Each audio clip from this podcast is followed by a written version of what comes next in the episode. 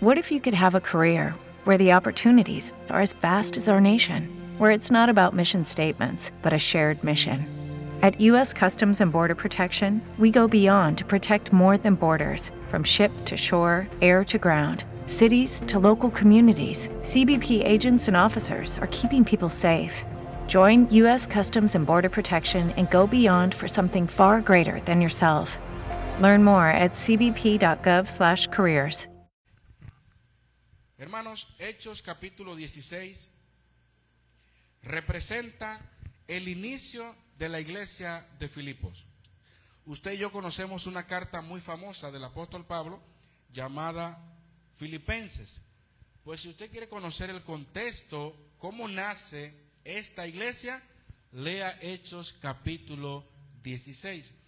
Porque el apóstol Pablo, luego de que se da en el capítulo 15 el famoso concilio de Jerusalén, donde se debatía el tema de que si era necesaria la circuncisión para la salvación, al final Pablo, los apóstoles, ancianos, todas las autoridades que existían en aquel entonces, decidieron no imponer más cargas de la que ya ellos establecieron en los versículos 29 y 30 del capítulo 15.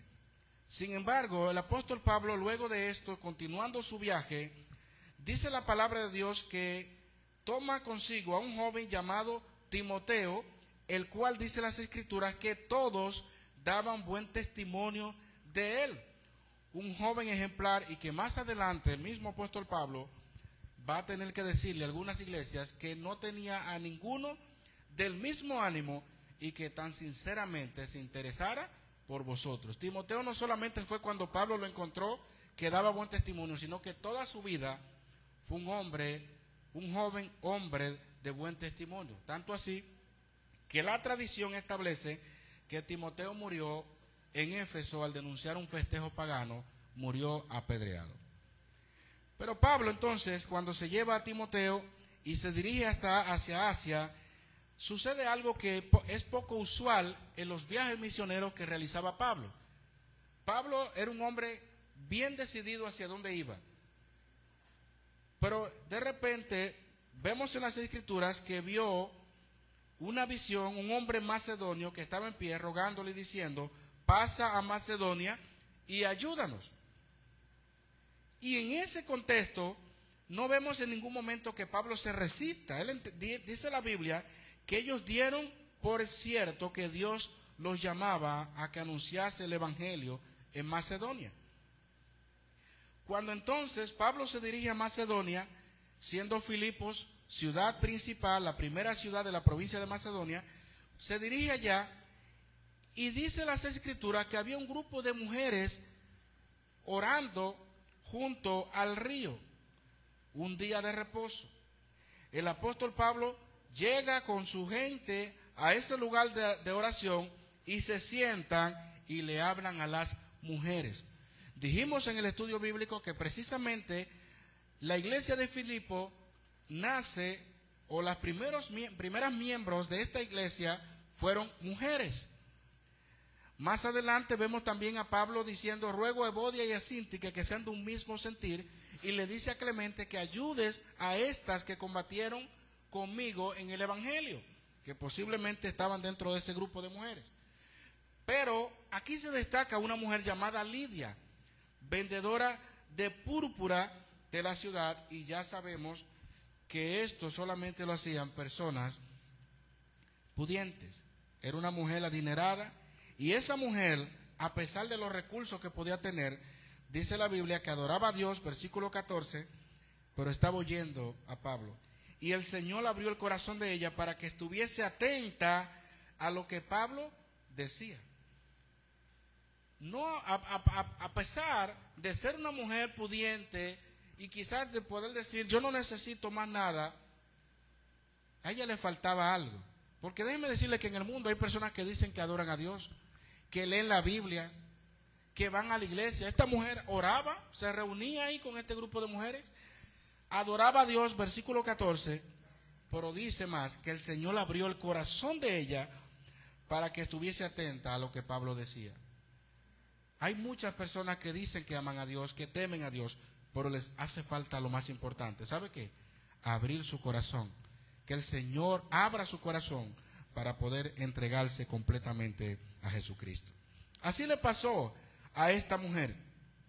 La historia continúa diciendo que ella fue bautizada en el versículo 15 y como parte del agradecimiento, pues se le ofrece a Pablo y le dice, en el versículo 15, entrad en mi casa y posad.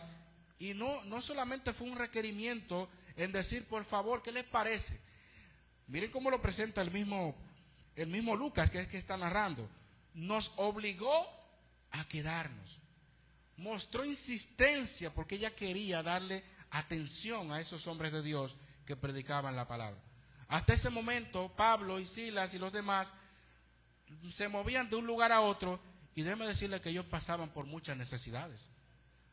No era como ahora, que los misioneros de ahora, es un tema demasiado amplio, pero hoy día, cuando uno ve los misioneros bíblicos y los misioneros de ahora, ahora es como si fueran celebridades, artistas. Si no me dan tantas toallas, si no es un hotel cinco estrellas, si no es habitaciones para 30 personas, yo sé que usted leyó la noticia por ahí. Y si no es tantas cosas por ahí, no voy, como un concierto.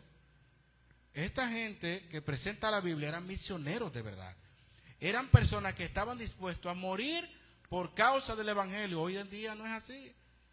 Ya eso de ir a los batalles y a los lugares, no, yo tengo que ir a las ciudades principales donde hay mall y donde hay esto. Que el Señor nos guarde, hermano. Porque hoy día ustedes ven personas que cuando se va para un país próspero dice, heme aquí envíame a mí. Pero si van para un país con mucha necesidad de pobreza, heme aquí, envíalo a él. A mí no me envíe, ¿no? Y más cuando un país violento, cuando un país con muchas... Bueno, el apóstol Pablo y, lo que, y los que con él andaban sabían que estaban puestos para eso. Y qué bueno encontrar personas como Lidia que aceptó al Señor y lo obligó a quedarse porque quería darle las mejores atenciones. Sin embargo, no todo es color de rosa. Miren lo que dice y es lo que estamos considerando ahora en el versículo 16. Aconteció que mientras íbamos a la oración, luego que están en la casa de Lidia y todo eso, que regresan otra vez a la oración junto al río, y estamos hablando después de varios sábados, no era el siguiente, porque dice más adelante que había una muchacha que por muchos días le aparecía en el camino. Entonces miren lo que dice, versículo 16, aconteció que mientras íbamos a la oración, nos salió al encuentro una muchacha que tenía espíritu de adivinación, la cual daba gran ganancia a sus amos adivinando. Esta, siguiendo a Pablo y a nosotros, y Lucas incluye, daba voces diciendo, estos hombres son siervos del Dios altísimos, altísimo, quienes os anuncian el camino de salvación. Y esto lo hacía por muchos días, mas desagradando a Pablo, éste se volvió y dijo al Espíritu, te mando en el nombre de Jesucristo que salgas de ella, y salió en aquella misma hora. Satanás tenía posesión de esta muchacha, de esta joven esclava, que con la posesión demoníaca que tenía, podía predecir cosas que podían acontecer. Y usted y yo sabemos que Satanás tiene poder. No va a ser más poderoso que Dios, porque mayor es el que está en nosotros que el que está en el mundo. Pero Satanás, usted y yo recordamos, cuando Moisés llevó la vara que se convirtió en qué? En serpiente. ¿Qué hicieron Janes y Jambres? Lo mismo. La de Moisés devoró a las otras, pero Satanás hizo un milagro ahí. Por eso hay que tener cuidado con esto, porque pensamos que todos los milagros vienen de Dios y no es así. Satanás es capaz de hacer cosas para que la gente crea. Y se lo pongo más fácil. El anticristo, dice la Biblia, que tendrá un poder engañoso para engañar a muchas personas. Y en el libro de Apocalipsis se menciona inclusive hasta resurrección. Pero nada como el Señor. Esta muchacha había algo particular. Nosotros vemos en el tiempo de Jesucristo que hubieron muchas personas con espíritus de, todo, demonios, habían eh, personas que no se valían por sí solas, y Jesús tuvo que reprender y sacar muchos demonios. Los discípulos, Dios les dio la facultad para hacerlo. Pero aquí había algo, y es que había una combinación entre el espíritu de adivinación y la ganancia que le producía a mucha gente.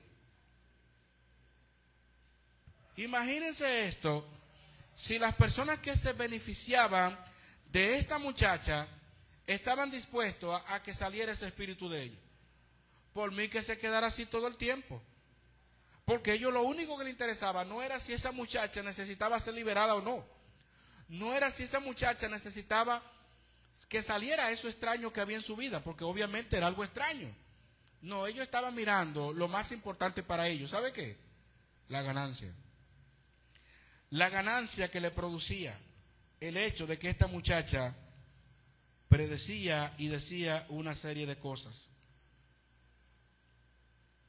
Pablo entonces había estado desagradado con esto por, por, la insistencia de esta muchacha, que constantemente, dice el texto, muchos días, ella le salía sucesivamente en sábados específicos, días de reposo, a ese lugar y venía siendo como un estorbo en el momento. Y Pablo se desagradó.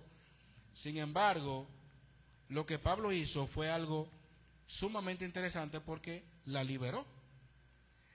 Posiblemente ella no, no sabía qué hacer y llegó ese hombre de Dios, en este caso, y le quitaron eso que ella tenía, que la tenían explotada, que la estaban vaciando para beneficiarse de eso.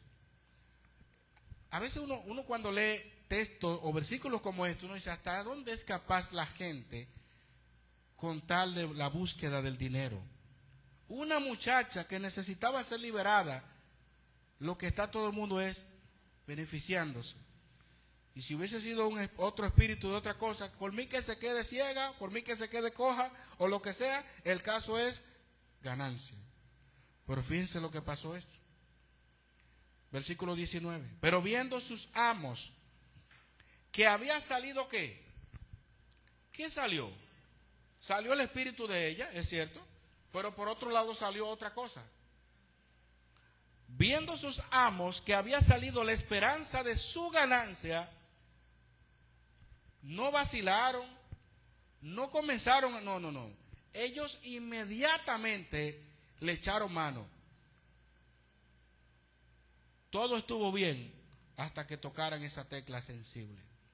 Todo estuvo bien hasta que quitaran la ganancia. Ellos no estaban interesados en esa joven. Ellos no estaban interesados en más nada de lo que ella le generaba. Y usted sabe muy bien que en la vida, en todo, nosotros nos encontramos con personas que usted puede estar muy bien con ellos en todo, hasta que un momento tocó la tecla más sencilla, tocó su negocio, tocó su dinero, tocó... Y hay creyentes que dicen, mira, yo no ligo la fe con mi negocio. Entonces, si no, pregúntenselo a uno por ahí que, que ha engañado a mucha gente. Usted lo conoce, ¿verdad? Un tal mantequilla, ¿verdad?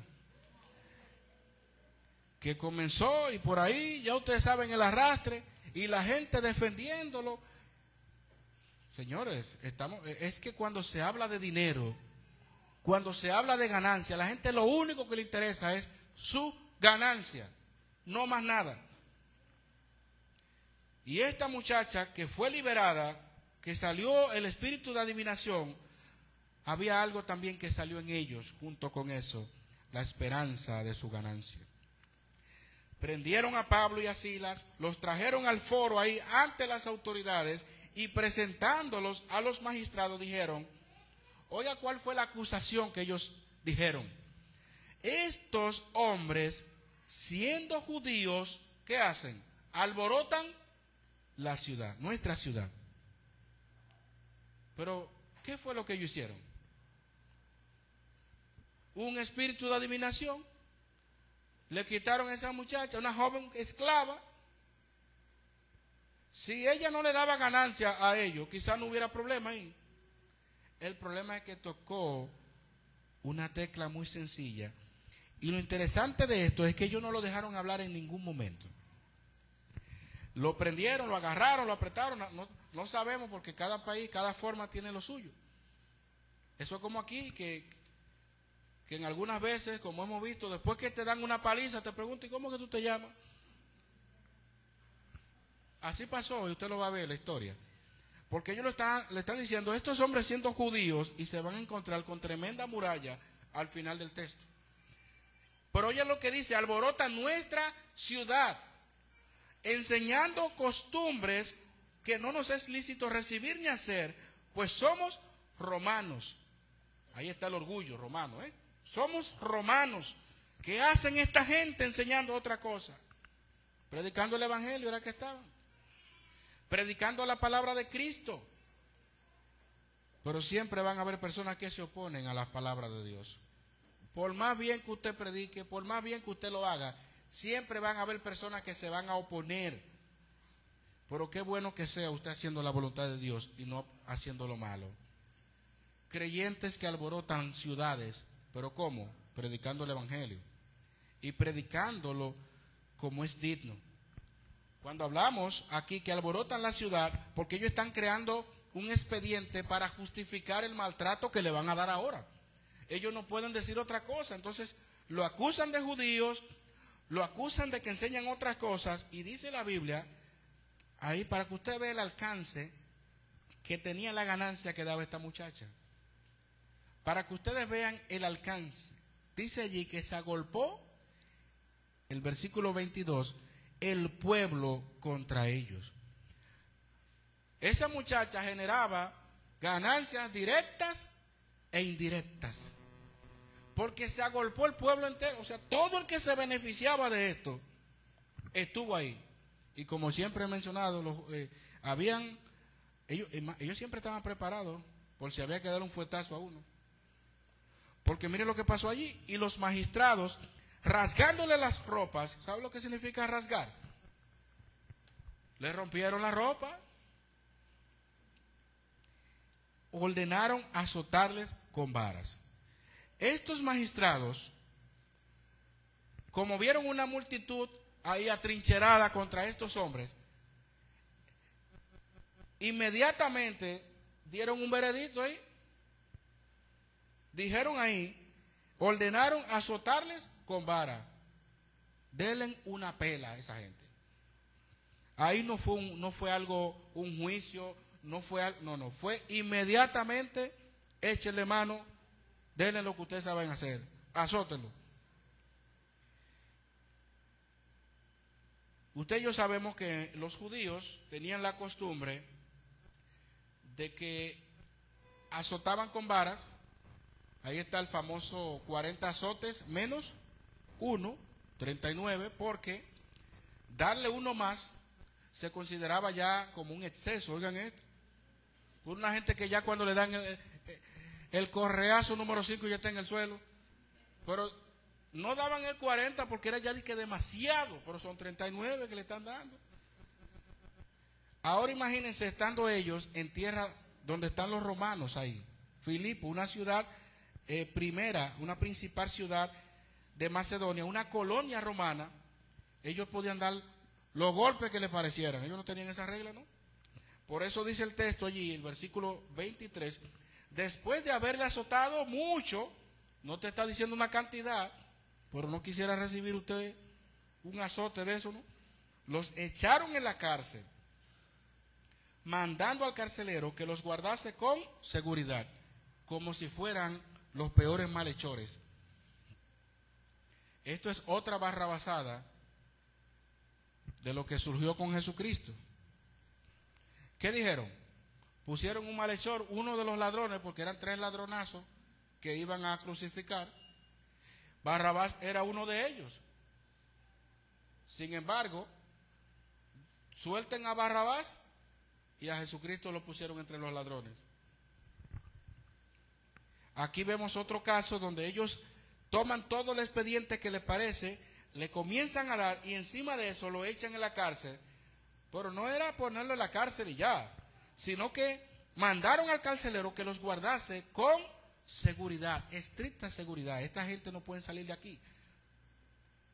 Porque según lo que dice la gente aquí, el pueblo, están alborotando la ciudad, enseñando cosas.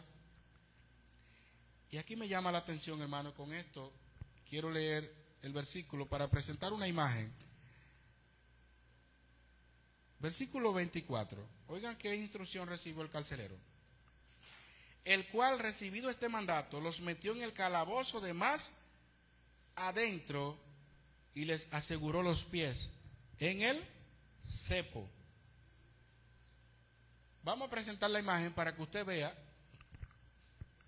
en qué consistía eso.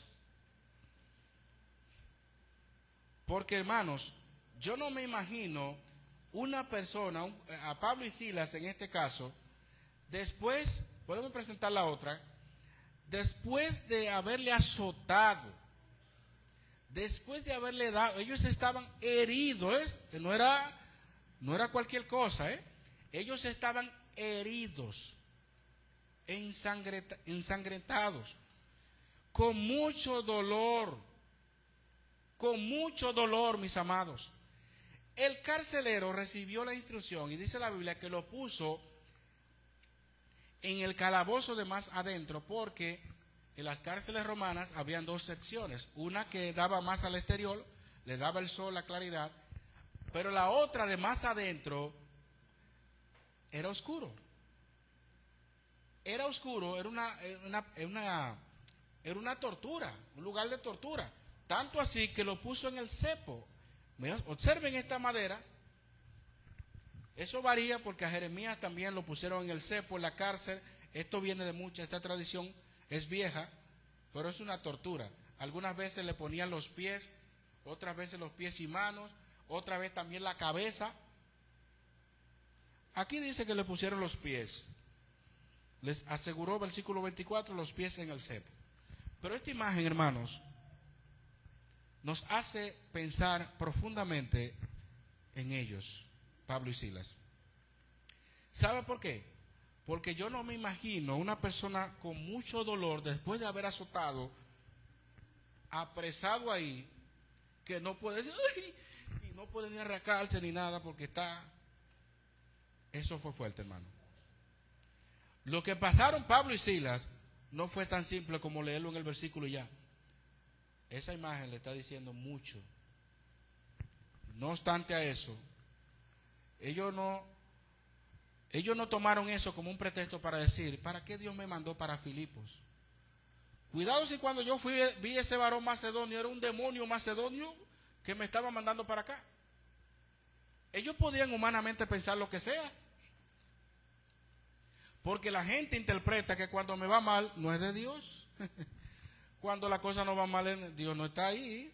Para que esté, para que la cosa, eh, para que sepamos si es de Dios, tiene que ser buena. Fue Dios que lo llevó ahí. Fue Dios que permitió que atravesaran por esos momentos difíciles. Porque Dios tenía un propósito. A lo mejor, o quizás a lo peor, el carcelero y los que estaban allí no le entregaban su vida a Cristo. Cuando Dios va a salvar la vida de una persona, usted a veces se queja, ¿y por qué me llevó allí? ¿Por qué allí? Usted no sabe si Dios le está llevando un lugar para predicarle la palabra a alguien y que esa persona entregue su vida a Cristo.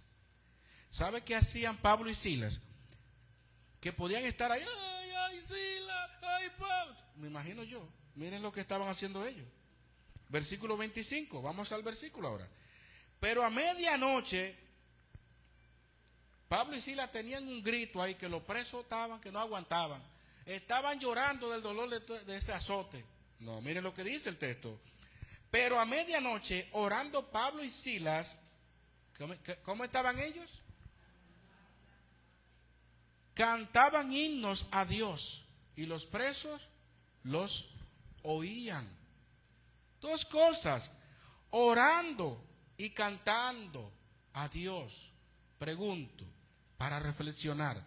¿Es capaz usted de orar y cantar a Dios en tiempo de aflicción así tan profunda? Si cuando tenemos un dolor de cabeza o vemos que está nublado y no llueve, no hay iglesia hoy, como dicen los niños, no hay iglesia. no hay escuela bíblica. Cuando nosotros nos comparamos con estos creyentes, decimos definitivamente, necesitamos que el Señor ponga en nosotros ese sentir. Fueron personas igual que nosotros, no eran extraterrestres, hermanos, eran personas humanas igual que usted y yo. Pero ¿saben qué? Ellos aprendieron a depender de Dios. Ellos aprendieron a confiar en Dios. Y ellos, a pesar de su dolor, a pesar de que en su mente podía pasarle cualquier pensamiento, no dejaron de orarle al Señor y cantarle himnos. Si alguno está alegre, cante alabanza. Si alguno está afligido, haga oración. Ellos hacían las dos cosas estando afligidos. Cantaban y los presos los oían.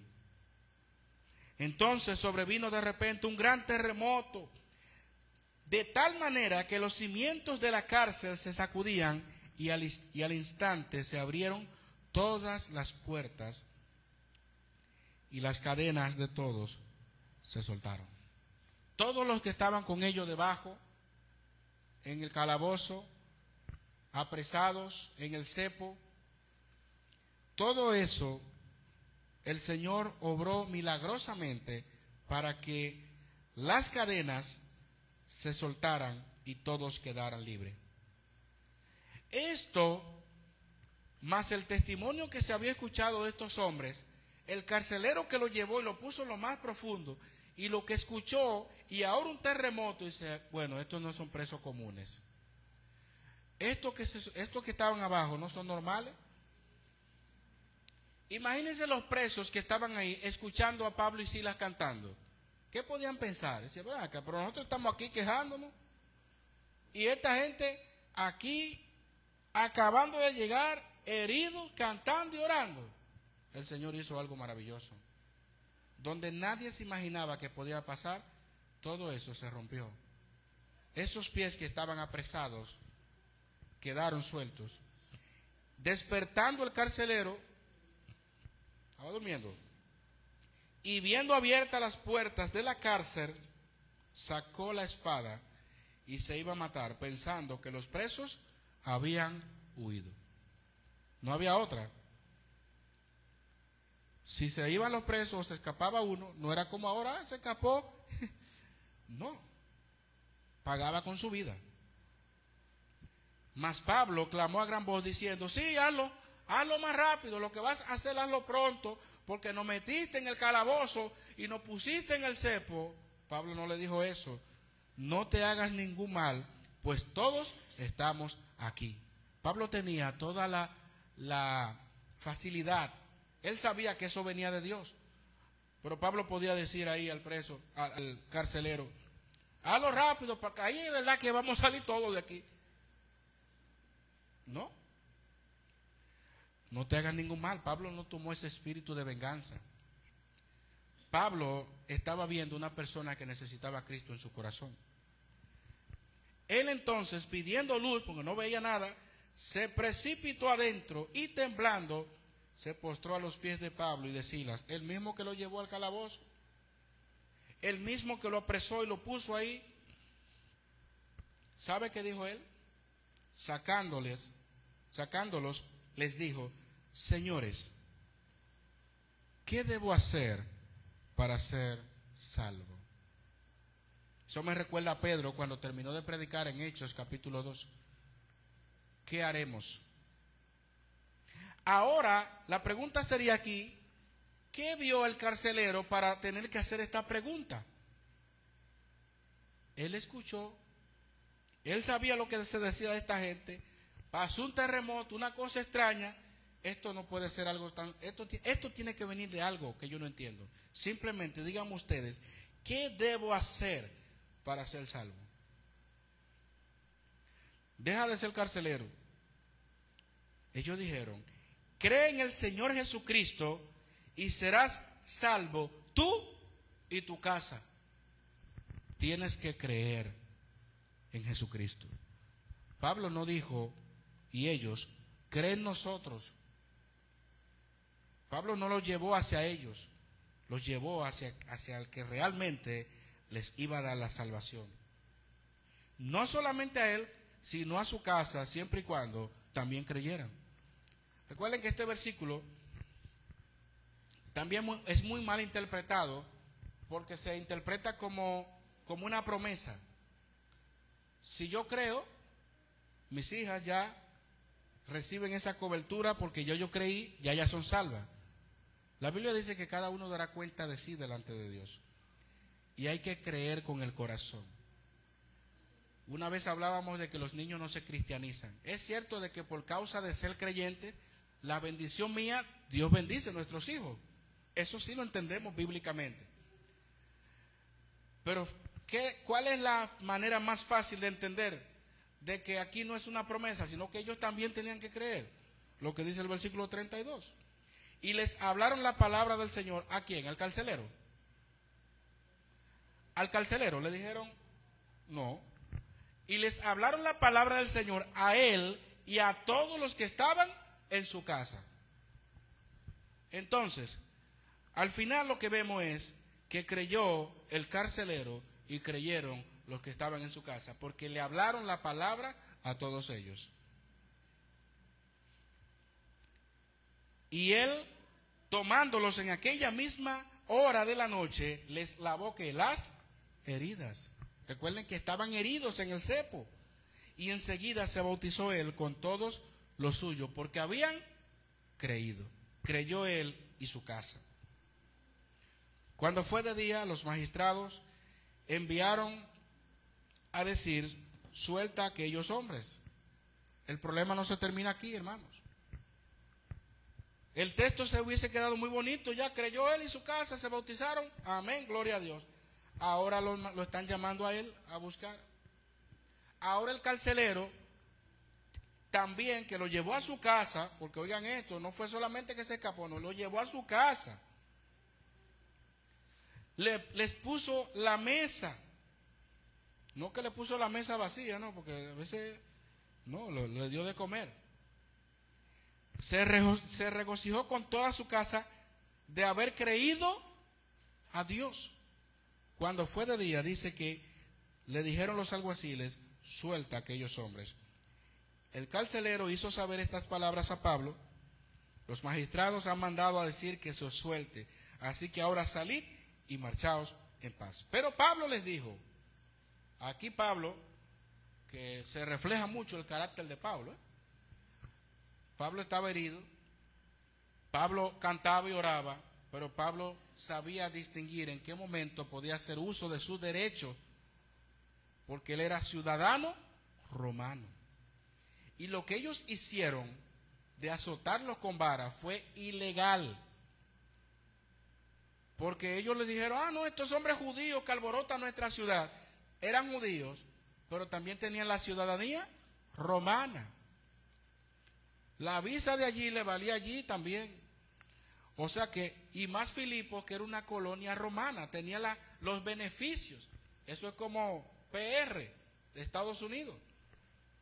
Tenía la cobertura. Asimismo, Filipo tenía eh, al ser una colonia romana, tenía los beneficios romanos y no podían azotarlo a ningún ciudadano romano. Pero ellos dijeron eran judíos. Alguien dijo una vez, ¿y por qué Pablo no se defendió al principio? Es sencillo. Usted y yo leímos que de una vez le echaron mano, se agolpó el pueblo, le prendieron, le dieron bofetado a la soltar, no lo dejaron hablar. No lo dejaron hablar. Por ahora Pablo, cuando lo dejaron hablar, habló. Y mire lo que él dijo, versículo 37. Después de azotarnos públicamente, sin, como le mencioné en su momento, sin sentencia judicial, porque lo sentenciaron de una vez, azótelo y cárcel. Pero Pablo dice, después de azotarnos públicamente sin sentencia judicial, siendo ciudadanos romanos, nos echaron en la cárcel y ahora nos echan encubiertamente.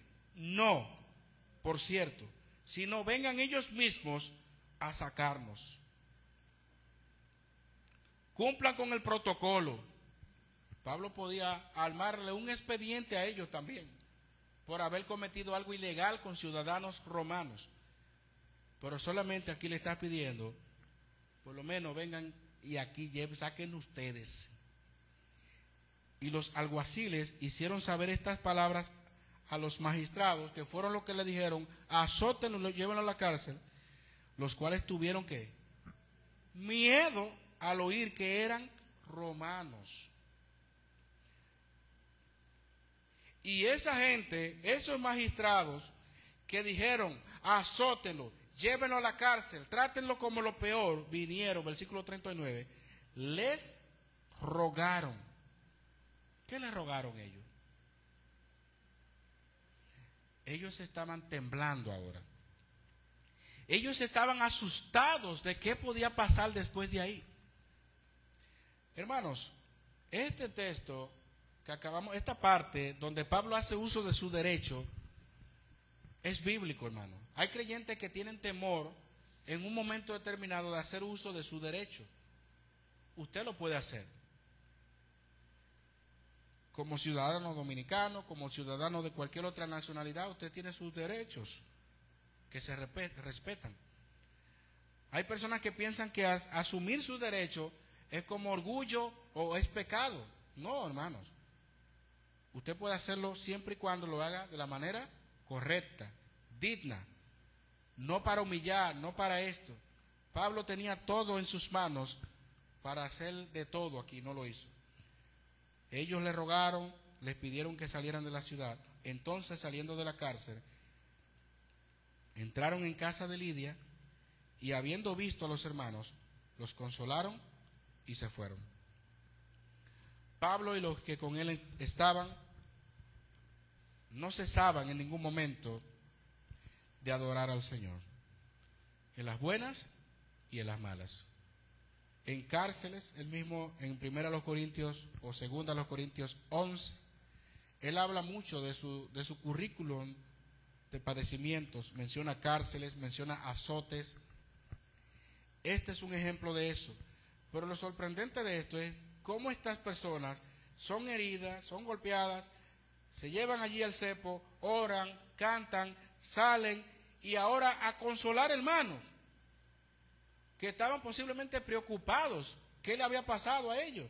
Los consuelan y siguen su camino a predicar la palabra. Que Dios nos ayude a tener el mismo sentir que estas personas. Estos eran hombres de Dios. Estos eran hombres que sabían lo que significaba tener a Cristo. Hermanos, si usted tiene a Cristo en su corazón de verdad, créale a Él. No vea las dificultades como que ya Dios no está ahí o que es el maligno. No, entienda que muchas cosas Dios las permite con un propósito. Pablo y ellos no sabían todo lo que iban a padecer en ese momento, pero una cosa sucedió.